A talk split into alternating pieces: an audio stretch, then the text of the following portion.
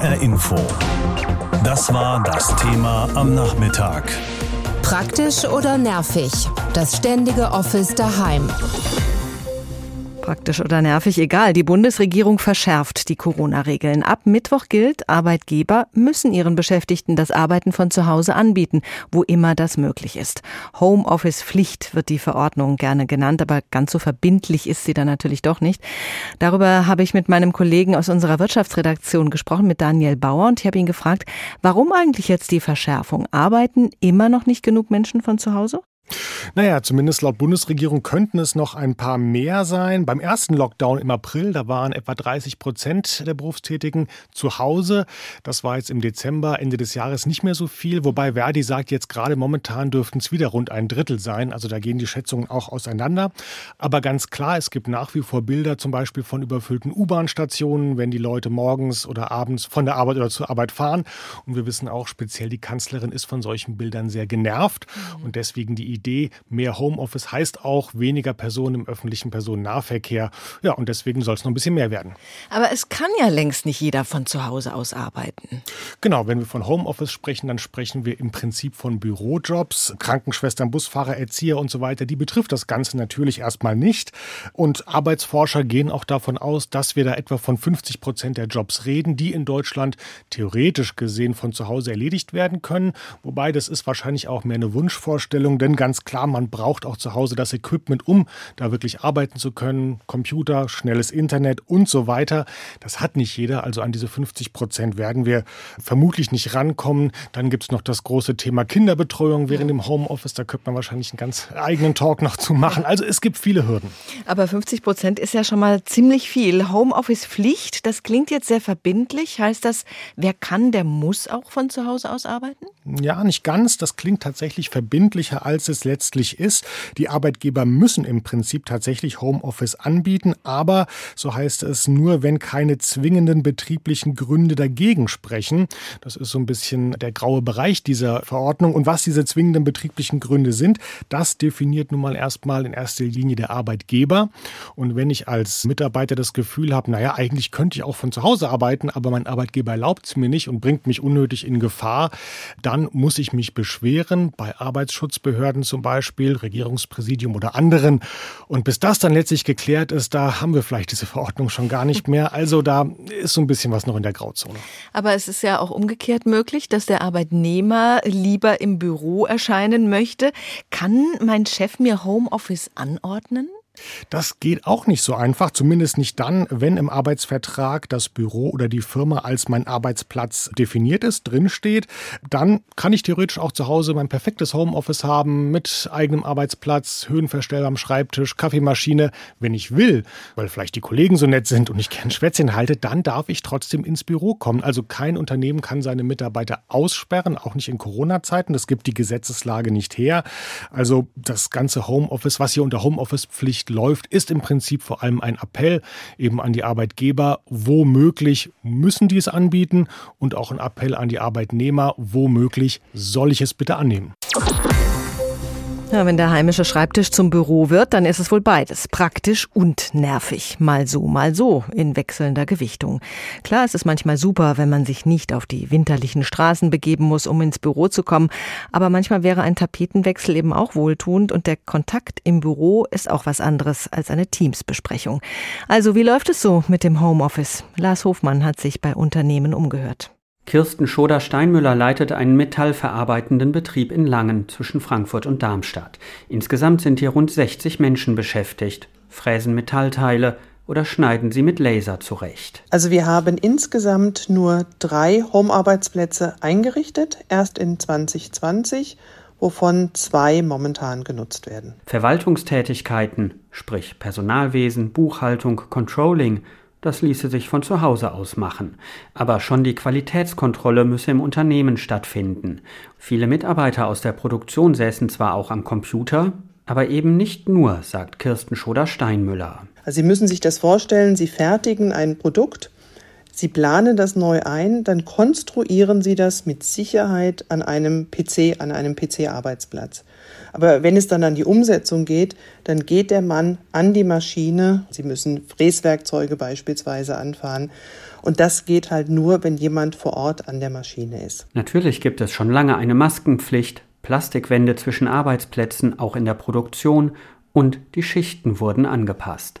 Auch beim Pharmakonzern Sanofi mit seinen rund 9000 Beschäftigten in Frankfurt Höchst wurden solche Schutzmaßnahmen in den Büros und der Produktion umgesetzt, sagt Personalvorstand Oliver Kohnenberg. Wir haben etwas über die Hälfte aller Mitarbeiter, die ohnehin vor Ort arbeiten müssen in Produktion oder Forschungslaboren, während alle anderen Funktionen, äh, wo das möglich ist, auch von zu Hause arbeiten. Das geht so weit, erzählt Oliver Kohnenberg, dass Betriebsversammlungen mit über 4000 Menschen online per Videostreaming stattfinden. Eigentlich ändere sich durch die neue Pflicht zum Homeoffice bei Sanofi jetzt nichts. Auch Jürgen Bodner, Landeschef von Verdi Hessen, sagt, mittlerweile seien mehr Menschen im Homeoffice als noch im ersten Lockdown. Aber noch nicht alle, die könnten. Es gäbe nach wie vor Unternehmen und öffentliche Verwaltungen, die nicht allen Beschäftigten Homeoffice ermöglichen. Was ich aber beispielsweise höre, ist, dass in einzelnen Betrieben man immer noch nicht verstanden hat, um was es geht, wenn man dann hört, dass den Abteilungsleiter in Banken von ihren Leuten verlangen, dass nach wie vor in Präsenz Beratungsgespräche in der Bank durchgeführt werden. Und es gibt leider viele, viele von diesen schwarzen Schafen, wenn man denn so möchte, die das Zeichen der Zeit nicht verstanden haben. Verdi-Hessen-Chef Jürgen Bodner glaubt nicht, dass die Arbeitsschutzverordnung zum Homeoffice hier wirklich hilft. Sie lasse zu viele Schlupflöcher. Und Jürgen Bodner befürchtet, dass die Vorgaben gar nicht kontrolliert werden können. Unternehmerin Kirsten Schoder-Steinmüller jedenfalls fürchtet mögliche Überprüfungen nicht. Also ich habe da wirklich keine Befürchtungen, dass ich das nicht glaubhaft deutlich machen kann, warum es notwendig ist, dass die Personen im Betrieb sind. Ja, ab Mittwoch soll eine Art Homeoffice-Pflicht gelten, erstmal bis Mitte März, so wollen es Bund und Länder. Und diese Regelung gibt vor, da wo es geht, müssen Arbeitgeber ihren Mitarbeiterinnen und Mitarbeitern erlauben, von zu Hause aus zu arbeiten und das ermöglichen, einfach damit sich weniger Menschen mit dem Coronavirus anstecken in den Büros, in den Firmen oder auch auf dem Weg zur Arbeit und nach Hause. Über diese neue Verordnung, die ab Mittwoch gelten soll, habe ich vor der Sendung gesprochen mit Peter Wedde. Er ist Professor für Arbeitsrecht an der University of Applied Sciences in Frankfurt.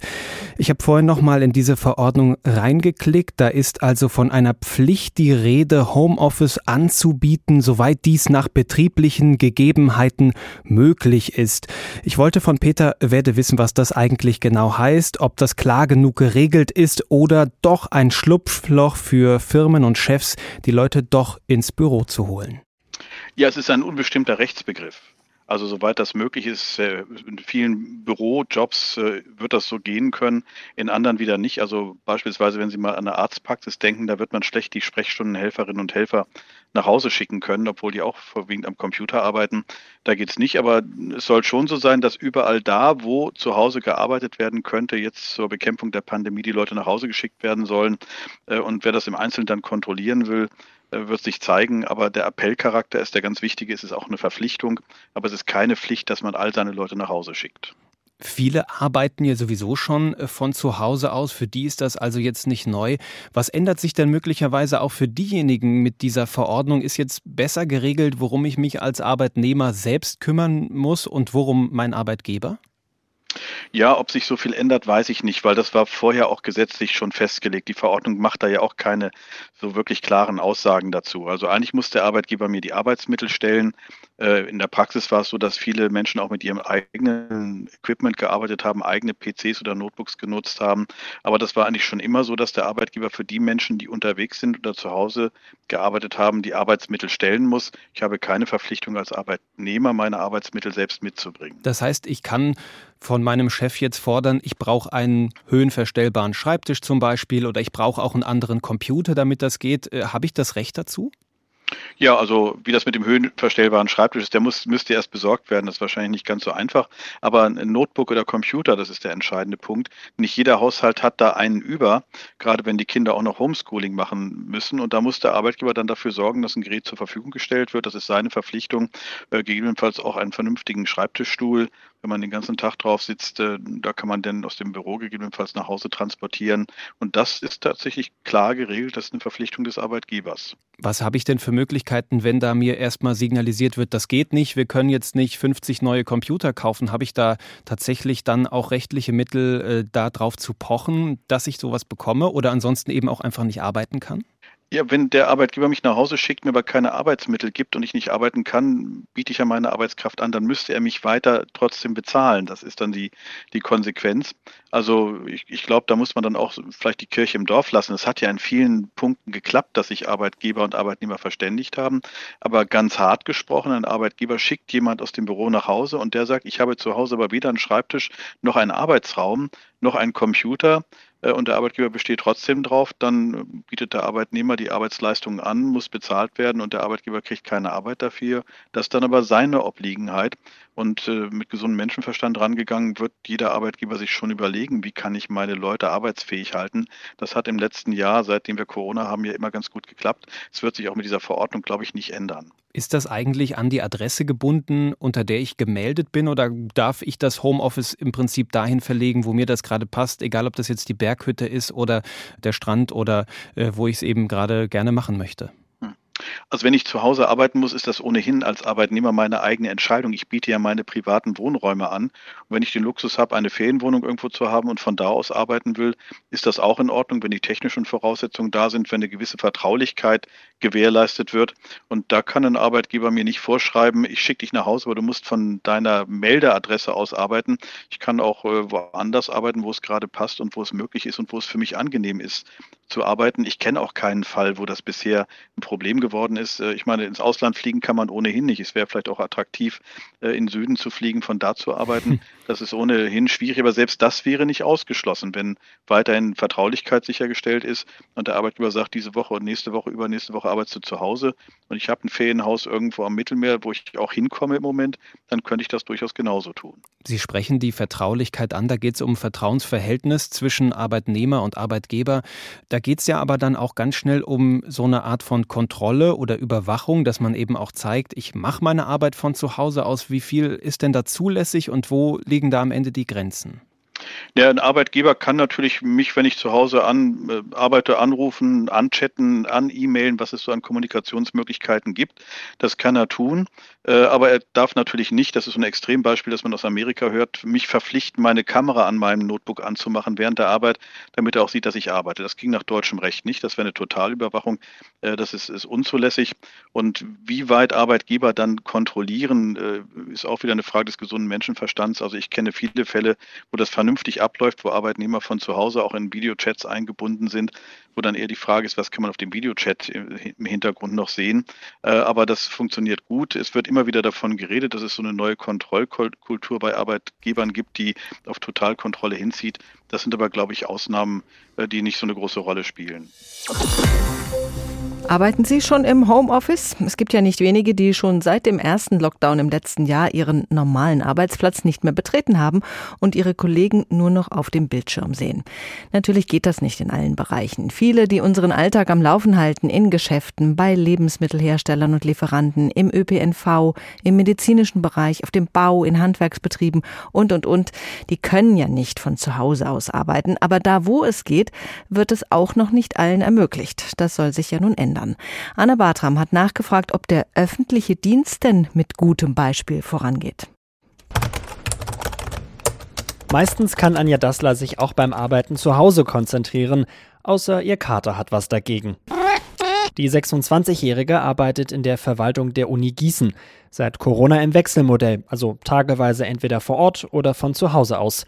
Was sie dort am meisten vermisst? Meine Akten, dass ich wirklich zugreifen kann, da ich ein Mensch bin, der gerne noch in Papierform arbeitet und auch so ein bisschen diese soziale Interaktion, die man mit den Kollegen hat, gerade wenn man Probleme hat, dass man da jederzeit fragen kann. In nächster Zeit wird sie sich aber noch mehr mit den Kollegen virtuell austauschen müssen, denn durch die neuen Homeoffice-Regeln wird sie noch mehr Zeit zu Hause verbringen so wie viele andere Hessen in der öffentlichen Verwaltung. Das zeigt eine Umfrage des HR unter mehreren Städten und Kreisen.